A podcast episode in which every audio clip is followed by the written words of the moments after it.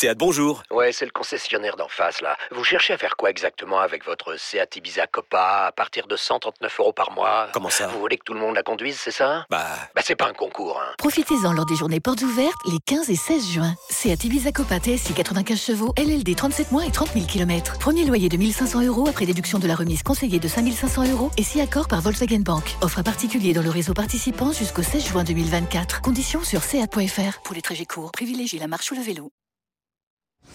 Les paris 100% rugby sont sur rmcsport.fr Tous les conseils de la Dream Team RMC en exclusivité dès 13h avec Denis Charvet.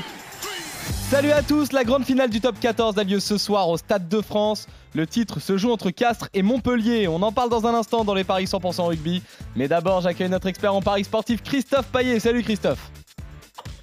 Salut Johan, bonjour à tous. À mes côtés également notre consultant, Denis Charvet. Salut Denis. Salut messieurs. Quelle équipe va soulever le bouclier de Brennus cette année? Nous aurons la réponse ce soir avec cette finale du top 14 qui oppose le Castre Olympique à Montpellier. Les deux clubs ont respectivement terminé aux deux premières places du classement lors de la saison régulière. Les Castrés ont éliminé les tenants du titre toulousain en demi-finale. Les Montpelliérains, eux, se sont qualifiés face à l'Union Bordeaux-Bègle. Christophe, je me tourne vers toi. Est-ce que les codes sont équilibrés pour l'événement?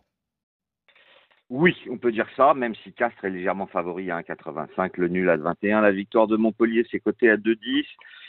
Euh, des Castrets euh, qui effectivement ont créé la surprise en battant Toulouse en demi et Montpellier en a fait autant face à l'UBB. On se retrouve avec du coup les deux outsiders des demi-finales qui sont en finale. Mais il faut quand même pas oublier que Castres et Montpellier, ce sont les deux équipes qui ont terminé en tête, premier et deuxième euh, lors de la saison régulière du top 14. On peut s'attendre à un match très équilibré.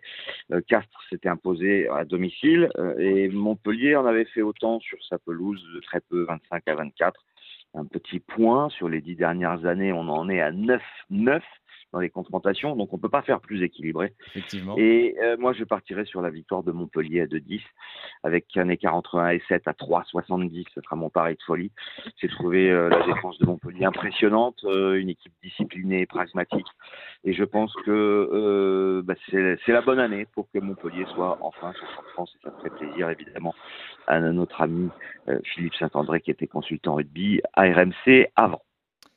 Denis, avec toutes les stats euh, qu'a qu'a dites euh, Christophe, honnêtement, est-ce que le match nul, il te tente pas là? Au moins le nul à la mi-temps à la mi-temps, oui, mais ils l'ont baissé à 9, je crois. Donc, c'est qu'ils présagent. C'est bien déjà 9, Denis. Hein. Je sais bien Oui, que tu as c'est bien, mais tu as 10 ou 11. mais- ben là, ils présagent un score très serré. Après, euh, pourquoi pas des prolongations? Pourquoi pas une finale à, à suspense?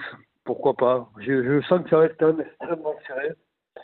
Euh, oui, pourquoi?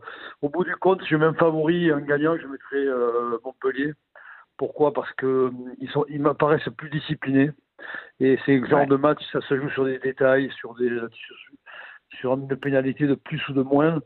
Et à ce petit jeu, j'ai l'impression que les Montpelliérains ont beaucoup progressé sous euh, sous l'égide de, de Ruiz, Alexandre Ruiz, qui est un entraîneur maintenant, qui était un, un- un arbitre qui est passé entraîneur à Montpellier et qui a apporté beaucoup de connaissances au niveau de la connaissance de la règle.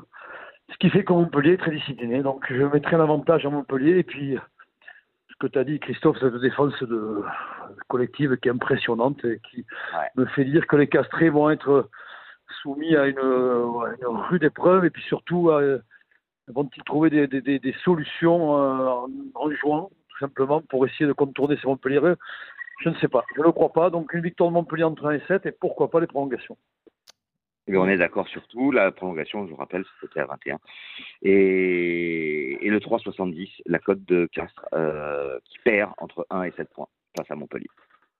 Très bien, messieurs. Vous, vous êtes donc d'accord avec un succès final Oh, euh, de, de Montpellier Et truc, pourquoi pas euh, on Pourquoi pas un essai de Guirado Oui, j'allais le dire. Donc Guirado Ouais. ou Bardot.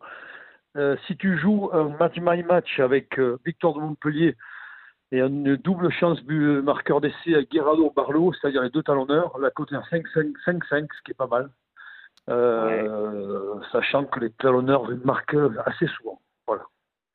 Tu m'as dit Guirado ou? Barlow, le, le talonneur de Mont de Castres.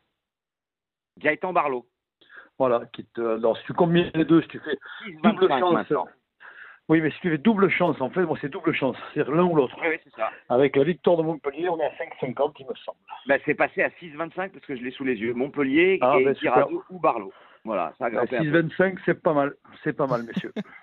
J'adore le my match de Denis à 6,25 qui est pas mal, mais le nul à la mi-temps à 9 qui est plutôt décevant euh, pour lui. J'adore. Eh oui, évidemment. Ah oui, oui, oui. Bon, C'est pas 10, les nuls à la mi-temps de Nice, ça le déçoit. Oui, c'est sûr. Messieurs, je vous remercie. Les Paris 100% rugby reviennent dès le mois de septembre avec euh, l'ouverture de la nouvelle saison.